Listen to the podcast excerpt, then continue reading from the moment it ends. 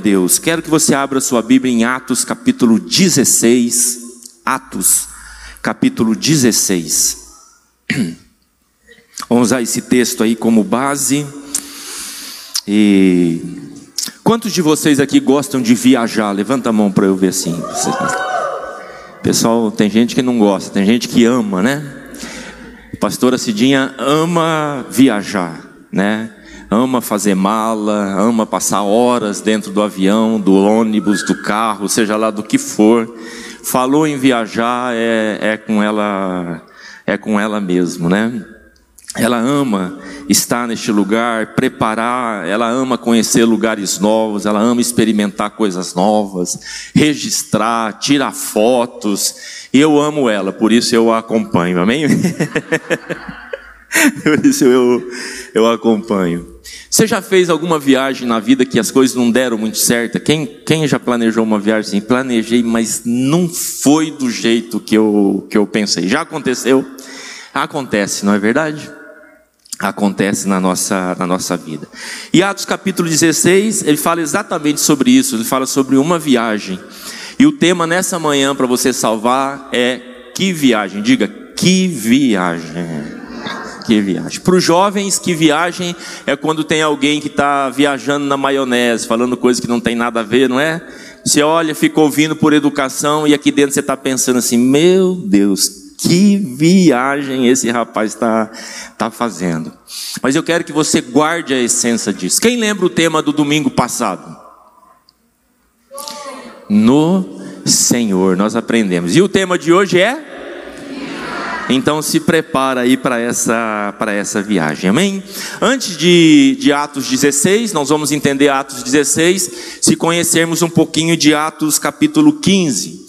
Então o evangelho veio para os judeus, se estendeu para, se estendeu para os gentios, e agora tem um monte de gente que não é judeu se convertendo ao, ao cristianismo na igreja dos primeiros dias. A ideia dos judeus é que eles devem, para realmente é, experimentar Deus nas suas vidas e ter acesso à eternidade, eles devem é, praticar tudo aquilo que o judeu pratica. Começa a dar uma pequena confusão, porque o judeu tem a prática, mas o gentil, aquele povo que não era judeu, que começa a chegar à igreja agora, começa a estranhar as práticas do judeu. E é um pequeno conflito na igreja e precisa de uma solução.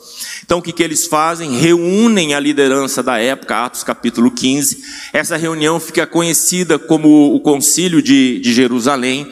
E dali eles tomam uma decisão de sabedoria daquilo que os gentios, agora convertidos ao cristianismo, deviam guardar como essência para as suas vidas. Isso está em Atos capítulo 15, versos 19 e 20. Palavras de Tiago, que era o líder da igreja naqueles dias. Diz assim: Portanto, julgo que não devemos pôr dificuldades aos gentios que estão se convertendo a Deus. Pelo contrário, devemos escrever a eles dizendo que eles se abstenham de comida contaminada pelos ídolos, da imoralidade sexual, da carne de animais estrangulados e do sangue. Ou seja, ele resumiu todas aquelas práticas do passado que eram do judeu nessa simples determinação. E agora, eles eles vão sair numa viagem missionária, porque muitas igrejas estavam nascendo, muitas igrejas estavam sendo fundadas. Então, Paulo, Silas, Timóteo e Lucas, que é o que está relatando, nos escrevendo, nos, nos faz chegar até, até o dia de hoje, eles estão nessa missão. Qual que é o objetivo desta viagem? Levar ao conhecimento da igreja gentia que está nascendo naqueles dias a decisão do concílio de Jerusalém. Atos 16, 4 e 5. Você pode olhar na tua Bíblia. Então ele diz assim: ao passar pelas cidades, entregavam aos irmãos as decisões tomadas pelos apóstolos e presbíteros de Jerusalém, para que as observassem. Assim as igrejas eram fortalecidas na fé dia a dia e aumentavam em número. Então, um problema uma decisão, a comunicação dessa decisão para trazer segurança e paz à igreja que nascia naqueles dias. Tem um mapa aí dessa segunda é, viagem missionária de, de Paulo. Não sei se você consegue enxergar lá em cima no quadradinho. É a cidade de Filipos, para onde eles vão se dirigir, aonde acontece Atos 16. Tem dois círculos vermelhos ali são duas, ah, desconfigurou um pouquinho, né? Cidades por onde Paulo tentou ir, nós vamos ver no texto, mas Deus deu outra direção, direção para ele. Então, nas viagens com Deus, nós sempre estamos aprendendo algo novo. Diga assim comigo: na viagem com Deus, eu sempre aprendo algo novo. Diga assim, sempre. Então Deus sempre está nos ensinando algo novo nas viagens. Essa semana eu fui visitar lá o, o e a Érica na empresa que eles têm, lá na, na madeireira que eles têm, e junto tem uma empresa grande de transporte lá, e eles são uma bênção, têm servido a igreja muitas vezes. Mas eu estava ouvindo um pouco das histórias do desafio que é você transportar grupo de pessoas. Você sai e tem todas aquelas variáveis da, da estrada, né? Foi aqui no Nordeste que eu conheci a expressão nova para furar pneu, que chama prego aqui, não é verdade? Ele aqui diz assim, deu prego, né? Eu demorei para entender, depois entendi que era quando o pneu ele arria, quando tem algum problema, algum problema mecânico. E eles estavam me falando um pouquinho sobre esses desafios, né? Que uma viagem do preço que você combina pode ir por água abaixo dependendo do problema que você encontra durante a, a jornada. E o grande desafio é ir e voltar intacto, apesar de toda a manutenção que é feita. E nós vamos aprender sobre esta viagem de Paulo em Atos capítulo 16. Primeira coisa que nós vamos aprender aqui é que na viagem com Deus sempre haverá tensão entre a minha agenda e a agenda de Deus. Sempre, diga. Sempre. Amém? Quantos estão viajando com o Senhor nesses dias aí? Lembra o que a Bíblia diz? Que nós somos apenas o que? Forasteiros e e peregrinos, nós estamos de passagem por esta terra, nós estamos viajando por esta terra, e Deus é que está no controle de. Então, todas as vezes que estamos viajando com Deus, nos seus propósitos, nos seus planos, né? Haverá uma tensão entre a minha agenda e a agenda de Deus, entre a minha vontade e a vontade de Deus, entre os meus pensamentos e os pensamentos de Deus. Quantos podem dizer amém para isso? Então, quando eu digo sem, sempre, eu estou colocando você, tenho usado muito essa expressão, eu estou colocando uma, uma, em você e eu numa perspectiva daquilo que é eterno. Porque esse é um conflito de quem vive nesta terra, neste mundo caído. Nesse mundo que jaz no maligno, sofremos as pressões, todos os dias, as batalhas da nossa alma. Falei aqui domingo passado daquilo que nós vivemos e criam gatilhos, registros em nós, e isso tudo entra em conflito com aquilo que é o plano perfeito, a vontade perfeita de Deus. Nesta viagem sempre haverá esta tensão. Por isso que nós temos que acostumar a não, a não ficar tão desconfortável quando as coisas não andam muito bem. Faz parte da jornada. Você pode dizer isso para o seu irmão? Faz parte da jornada? Diga para ele, faz parte da viagem. Diga para ele, o desconforto faz parte da viagem. É isso, né? Antigamente pessoas para atravessar daqui para a Europa, eu lembro meus avós vieram da Espanha, foi um mês viajando de navio.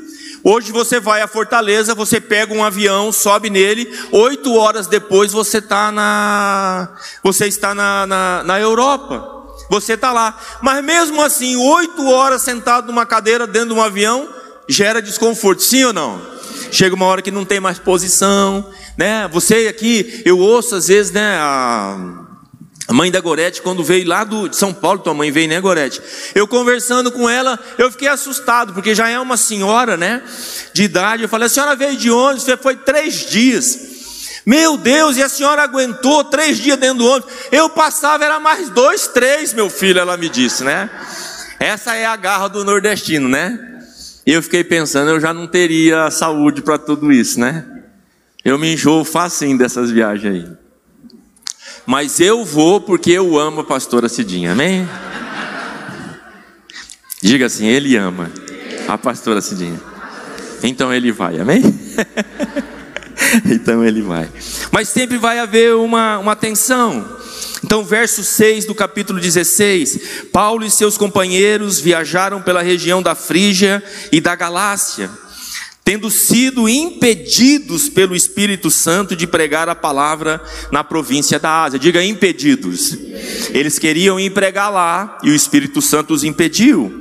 Quando chegaram à fronteira de Mísia, tentaram entrar em Bitínia, mas o Espírito Santo os impediu. Diga, os impediu. Então Paulo está com um plano ele tem um plano, ele tem um projeto, ele fez uma coisa boa na viagem dele, ele organizou tudo, mas não está andando do jeito que Paulo pensava que ia andar. Então contornaram a Mísia e desceram a Troade. Durante a noite, Paulo teve uma visão, na qual um homem da Macedônia estava em pé e lhe suplicava: passe a Macedônia e ajuda-nos. Depois que Paulo teve essa visão, preparamos-nos imediatamente para partir para a Macedônia, concluindo que Deus nos tinha chamado para lhes pregar o Evangelho. Olha, quando eu leio esta passagem, eu, eu não consigo entender dizendo assim, não, o Espírito Santo não queria que, que aquele povo lá fosse evangelizado. Não, não é isso. A Bíblia diz que Deus deseja que todos os, os homens sejam salvos. O que Deus estava dizendo é: agora não, porque eu tenho o quê? Um outro, um outro plano. Eu tenho um outro plano. Amém? Guardem isso, amém? Que é muito importante na nossa viagem com Deus, vai sempre existir essa tensão. Quando as coisas não estão acontecendo, quando as coisas não estão fluindo, eu preciso perguntar: Senhor, será que estou completamente alinhado com a tua, é, com a tua vontade? Eu estou querendo ir para cá, mas é isso que o Senhor quer que eu faça agora, nesse momento? Isso tem a ver com a agenda de Deus, amém, queridos? Diga comigo assim: Deus tem os seus planos, e eles são melhores que os nossos. Quantos creem nisso? Quantos podem dizer amém? Diga eu creio que os planos de Deus são melhores para a minha vida, melhores do que eu mesmo planejei. Amém? Eu já contei aqui o meu plano da juventude, quando entrei no banco, numa carreira de 20 anos, eu estava focado para ser um grande executivo do banco que eu trabalhava. Trabalhando duro, estudando, me preparando, dando sangue naquele lugar. O meu plano era ser um executivo bem sucedido. Esse era o meu plano. Mas no meio do caminho a gente se encontra com os planos de Deus. E ele disse para mim: É bom você ser um executivo, mas eu tenho uma coisa diferente para você. Amém? E hoje eu estou aqui pregando para vocês. Amém?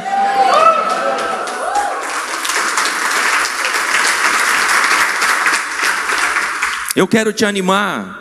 Na devocional dessa semana, Gênesis capítulo 17, Deus vai ao encontro de Abraão e diz para Abraão: Abraão, eu tenho uma notícia para você, meu filho. Você vai ser pai é, Sara vai ter um filho. E Abraão diz que ele, ele, eu prestei atenção na palavra, ele se dobra. Deve ter dado uma crise de riso em, em Abraão, porque o menino estava com 100 anos e a mulher dele com 90 anos. E quando ele ouve Deus dizendo: Tua mulher vai ter um filho, ele diz: Como é que vai ser isso? E Deus está dizendo assim: Eu tenho planos para você. E os planos que eu tenho para você têm até nome. E o nome desse plano é Isaac. Essa semana eu postei lá nas redes sociais. Você não está velho demais, né? Eu postei, você não está velho. É, é... Ah, não me lembro agora a frase que eu disse. Mas em resumo é assim: Abraão estava dizendo assim: chegou no final da linha, nada mais vai acontecer. E Deus está dizendo: não, eu tenho mais para a sua vida. Eu tenho mais. Inclusive, assim, você não sabe, mas esse projeto tem até nome. Você vai ter um filho e o nome dele vai ser, vai ser Isaac, o filho da promessa. Um ano depois, foi exatamente o que aconteceu. Amém? Diga para o irmão do seu lado: Deus tem planos para a sua vida. Segunda coisa, na viagem com Deus nunca será apenas sobre aquilo que eu planejei. Nunca será apenas sobre aquilo que eu planejei. E Paulo era um homem de planos. Quando a decisão no concílio de Jerusalém é tomado, ele pega aquelas cartas e ele tem um plano. Qual é o plano de Paulo? Eu vou entregar essas cartas essa carta e fortalecer as igrejas por onde eu passei. Este é o plano de Paulo. Mas Deus diz assim: sim, você vai pegar a carta e vai fortalecer as igrejas por onde você passar, mas não será só isso. Deus tem sempre mais para as nossas vidas. Você pode dizer amém? Deus tem mais. Diga para o seu irmão: Deus tem mais para a sua vida. Diga para o outro irmão: Deus tem mais para a sua vida. Então, nesse processo todo, começa a vir à luz, por causa da obediência do apóstolo Paulo, aquilo que nem ele mesmo estava contemplando. Na viagem, Deus salva Lídia, Atos capítulo 16, de 13 a 15. No sábado, diz Paulo, a, a, a respeito de Paulo, saímos da cidade para junto do rio, onde nos pareceu haver um lugar de oração. E assentando-nos, falamos às mulheres que ali tinham concorrido.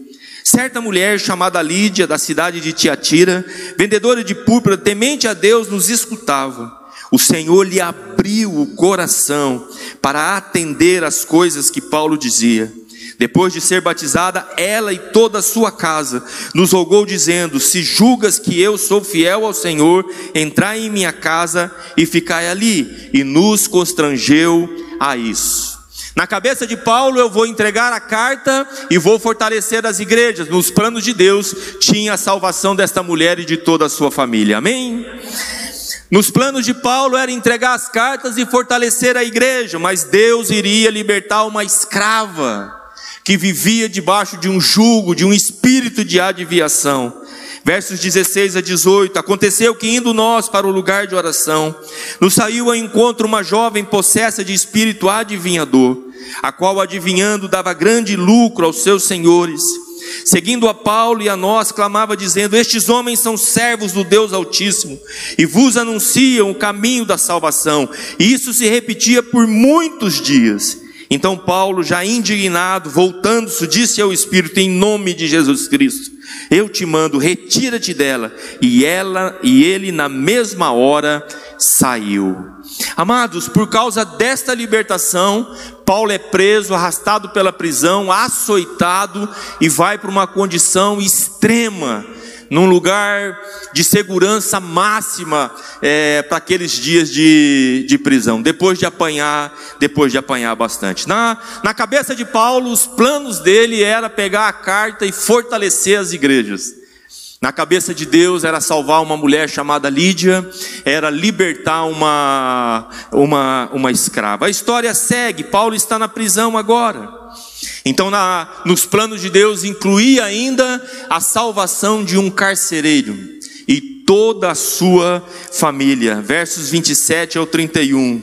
O carcereiro despertou do sono e, vendo abertas as portas do cárcere, puxando da espada, ia se suicidar-se, supondo que os presos estivessem fugindo. Mas Paulo bradou em alta voz: Não te faças nenhum mal, que todos aqui estamos. Então o carcereiro, tendo pedido uma luz, diga, tendo pedido uma luz, entrou precipitadamente e trêmulo, prostrou-se diante de Paulo e Silas. Depois, trazendo-os para fora, disse: Senhores, que devo fazer para que seja salvo? Responderam-lhe: Crê no Senhor Jesus Cristo e será salvo tu e a tua e a tua casa. Deus sempre está fazendo está fazendo mais. Amém, queridos. Nesses dias, assim, eu tenho ouvido muito pessoas dizendo assim, por causa da mudança de governo, as pessoas, pastor, tu está vendo o que, o que o PT está fazendo? Pastor, tu está vendo isso? Pastor, o senhor está vendo aquilo? Amados, eu ouço essas coisas e eu fico pensando assim, o que Deus está fazendo enquanto o PT está fazendo? Ou o que Deus estava fazendo enquanto Bolsonaro estava, estava fazendo? Deus não está preso aos sistemas desse mundo aqui. Não está. Os planos de Deus são perfeitos. Os planos dele são maiores do que os nossos, do que os nossos planos. Os pensamentos dele são mais altos do que os nossos, do que os nossos pensamentos. Então Paulo ia colocar a carta e fortalecer a, as igrejas. Ia salvar Lídia e a sua família. Nos planos de Deus ia libertar uma, uma menina debaixo de um espírito maligno e ia salvar o carcereiro e toda a sua casa. Número 3. O melhor pacote de viagem é aquele que Deus prepara. Diga, eita Deus. Você quer uma agência de viagem segura? Entrega na mão de Deus, amém?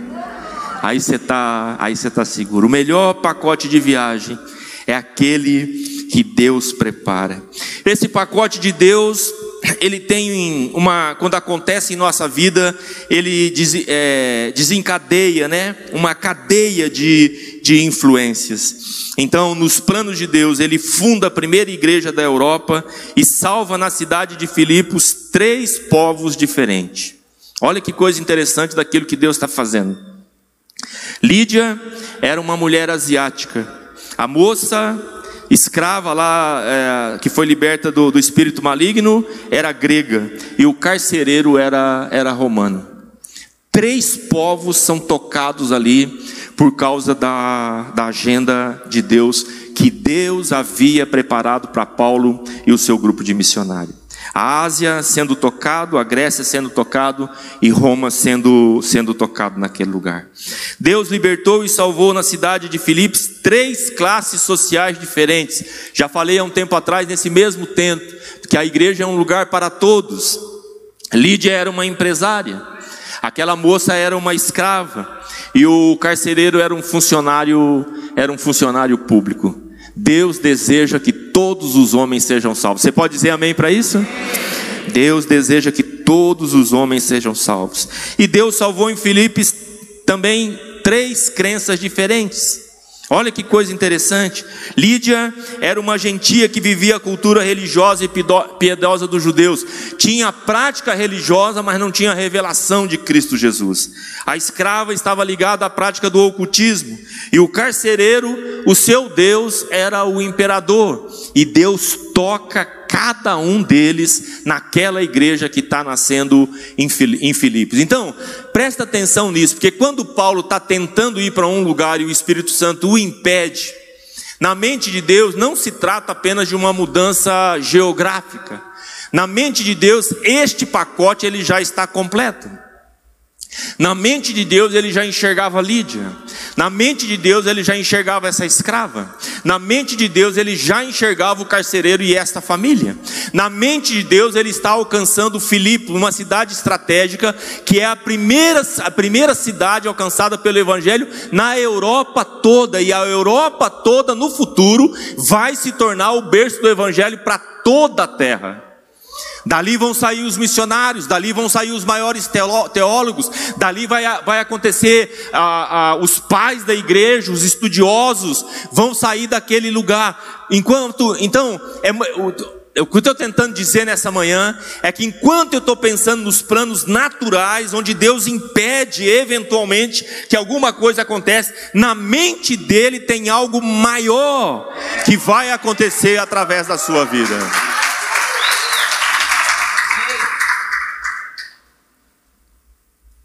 Quem está entendendo? Diga assim: três povos, três, classes sociais, três, crenças. Deus pode todas as coisas. Sabe o que Deus estava dizendo? Pastor, mas foram só três pessoas e a família deles. Não. Deus está dando um padrão. Porque ele ia incendiar esse povo, e esse povo ia incendiar depois a, a, as nações. Eu creio que essa igreja que tem nascido em Juazeiro do Norte vai tocar o sertão nordestino. Porque daqui vão sair missionários, porque daqui vão sair pastores e que vão tocar as nações também. Quantos creem? Diga para o seu irmão, se prepara para essa viagem aí, meu irmão. Enquanto você ouve, eu sei o que você pensa. Você pensa assim, eu? Quatro, na viagem com Deus, ou você confia e descansa nele, ou você morre aprisionado na amargura e no estresse da jornada. Na viagem com Deus, ou você confia e descansa nele, ou você morre aprisionado na amargura e no estresse da jornada. Quando Paulo ora e aquela moça é liberta imediatamente, diz o texto de Atos 16, que o lucro daqueles senhores que ganhavam com a adivinhação daquela mulher cessa imediatamente. É por causa disso que eles vão que eles vão presos. É por causa disso que eles são açoitados.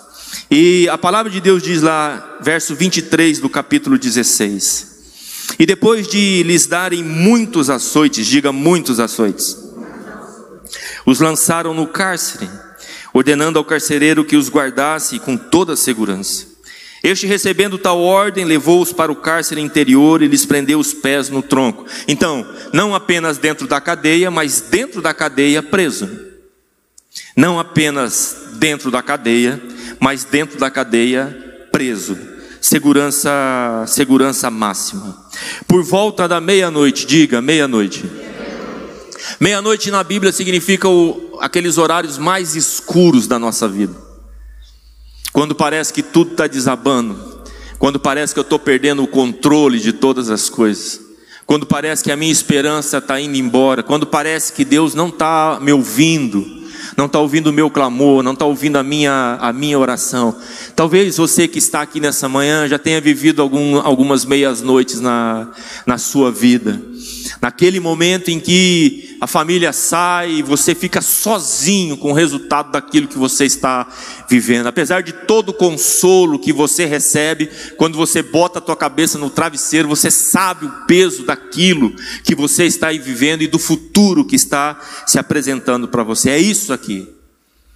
Por volta da meia-noite, Paulo e Silas oravam e cantavam louvores a Deus. E os demais companheiros da prisão escutavam, de repente, diga, de repente. Amados, todo de repente de Deus vem depois de uma meia-noite, amém? Os de repente de Deus acontecem depois das meias das meias noites. De repente sobreveio tamanho terremoto que sacudiu os alicerces da prisão. Abriram-se todas as portas. Diga todas as portas. Mais uma vez, todas as portas. Mais uma vez, todas as portas. Diga para o seu irmão: todas as portas. Não foi uma porta que se abriu, mas foram todas as portas e soltaram-se as cadeias de todos. Presta atenção nisso. Porque aqui é uma postura que cabe a cada um de nós. Quando a meia-noite acontece, ou eu fico amargurado e começo a reclamar daquilo que eu vivi, daquilo que eu experimentei, ou eu me levanto em oração e começo a louvar o Deus do sobrenatural.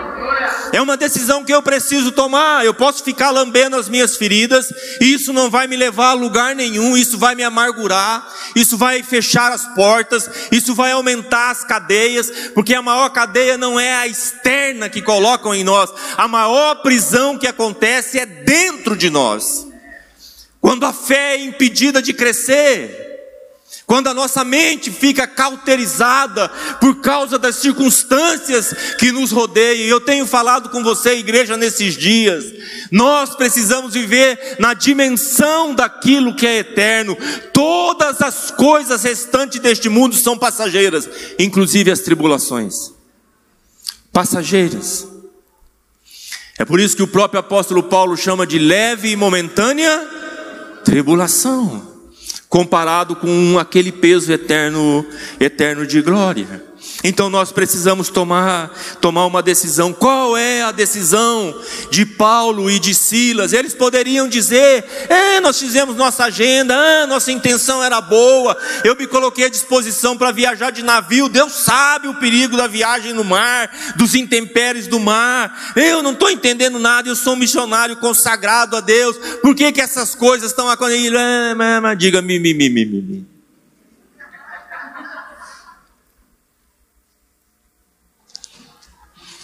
E eu posso ficar lambendo lá minhas feridas. E Paulo poderia. A minha intenção era boa, meu plano era bom. Eu sou um homem sério, eu entreguei de fato para Jesus. Por que essas coisas estão acontecendo? Não. Não existe questionamento na boca de Paulo e de Síria. Ele fala: vamos fazer o quê? Meia-noite, bateram na gente, estamos presos dentro da cadeia, presos de novo, no troco, vamos louvar e vamos e vamos adorar. Isso é maravilhoso. Essa semana eu ouvi algo assim que tocou muito meu coração. Porque o louvor que nós cantamos na igreja não é o louvor que glorifica a Deus, sabe como é? O que glorifica a Deus é quando eu estou completamente mergulhado numa situação adversa, como Jesus estava na cruz. Completamente esvaziado da minha vontade, da minha justiça. E eu me lanço totalmente na dependência de Deus. Por isso, Jesus na cruz ele pode dizer: Senhor, glorifica o teu nome. O nome de Deus é glorificado nas adversidades da vida. O louvor que agrada o coração de Deus não surge na hora que tudo está bem, mas surge na hora da adversidade, na hora da meia-noite na nossa vida, onde eu diz: não estou entendendo, não estou compreendendo, estou sofrendo, está desconfortável, mas eu vou continuar louvando meu Deus. E eu mantenho a minha postura de fé. E aí quando você vai estudar sobre louvor na palavra, é algo é algo lindo, principalmente lá em Apocalipse. Antes de cada liberação de Deus no sentido da terra, existe um momento de louvor. Pode ver. Principalmente onde, diz, onde Deus está liberando a, a sua ira, que não é ira de raiva, é da justiça dele, para se cumprir nos últimos tempos.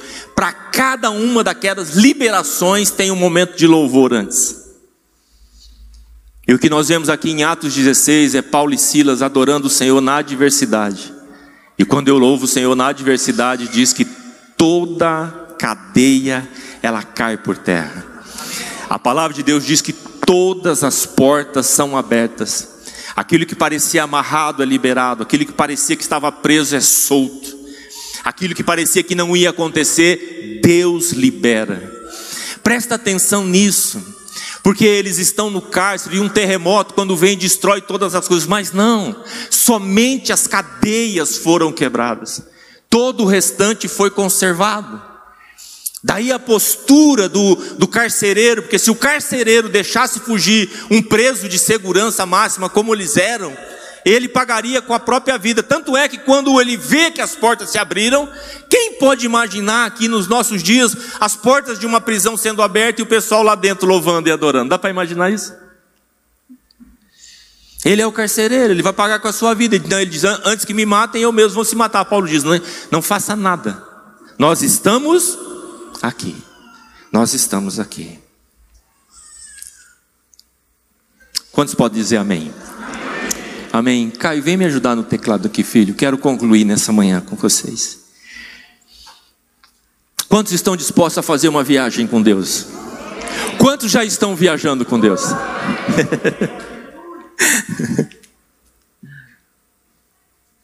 Diga para o seu irmão, vai ser emocionante, meu irmão. Diga para ele, põe o cinto e fica firme. Vai ser demais. Diga que viagem. Que viagem. Quero falar com você nessa manhã. Último ponto. Para iniciar a viagem com Deus, primeira coisa, precisamos reconhecer que estamos perdidos. Para começar a viajar com Deus, para trazê-lo para o nosso lado, primeira coisa que precisa acontecer, nós precisamos reconhecer que estamos perdidos. Atos 16, 29 a 30, diante de tudo aquilo que o carcereiro viu, diz o texto: Então o carcereiro, tendo pedido uma luz, diga uma luz, ele estava totalmente perdido, sem iluminação nenhuma, sem ver nada. Ele diz: Alguém, por favor, me dê uma luz. A viagem começa quando eu enxergo que eu estou em trevas e que eu preciso de uma, de uma luz. Entrou correndo e trêmulo, prostrou-se diante de Paulo e Silas. Depois, trazendo-os para fora, disse: Senhores, o que devo fazer para que seja salvo? Aquele carcereiro tinha a sua crença. Até aquele momento, o seu Deus era, era o imperador. Reverenciavam a autoridade do imperador como um Deus serviam, trabalhavam, criam, tinham práticas todas voltadas para um homem num lugar de, de poder. Mas naquela noite algo aconteceu, e esse homem reconhece primeiro que ele estava em trevas, e na sequência ele pede uma luz, e com essa luz que é fornecida, ele começa a ter clareza e ele diz: Eu preciso ser salvo. O que é necessário? E Paulo diz: crê no Senhor Jesus e será salvo tu e a tua casa. Nessa manhã eu quero orar por dois motivos. Primeiro deles é se tem alguém aqui no nosso meio nesta manhã que também está perdido, precisando de luz. Você diz assim, pastor, eu estou aqui, mas eu estou completamente perdido na minha jornada. Eu queria receber, eu preciso também receber Jesus como Senhor e Salvador da minha vida. Eu preciso crer em Jesus, para que eu e a minha casa também tenhamos salvação. Então, e a segunda coisa que eu queria orar com vocês é se de repente tem alguém entre nós também aqui que está com excesso de bagagem para essa viagem. Sabe que às vezes nós levamos coisa demais na nossa viagem. Quem já fez mala para viajar e não usou nem metade do que planejou, né? E todas as vezes que a gente vai, chega, a gente diz assim: da outra vez eu não vou levar tanta coisa assim. E chega outra vez, o que, que a gente faz? Enche a mala tudo de novo. Enche a mala tudo de novo. Quem sabe você está aqui nessa manhã dizendo assim, pastor, estou por aqui, ó, lotado de coisas. Jesus diz lá em Mateus capítulo 11: Vinde a mim, todos que estáis cansados e sobrecarregados, e eu vos aliviarei. Tomai sobre vós o meu jugo e aprendei de mim, porque sou manso e humilde de coração, e achareis descanso para a vossa alma, porque o meu jugo é suave e o meu fardo é leve.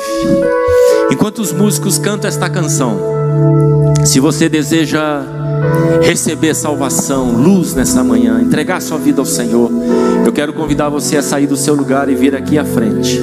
E se você está carregado, diz assim, estou com excesso de bagagem, eu quero entregar para Jesus, venha também e nós vamos orar por vocês. Vamos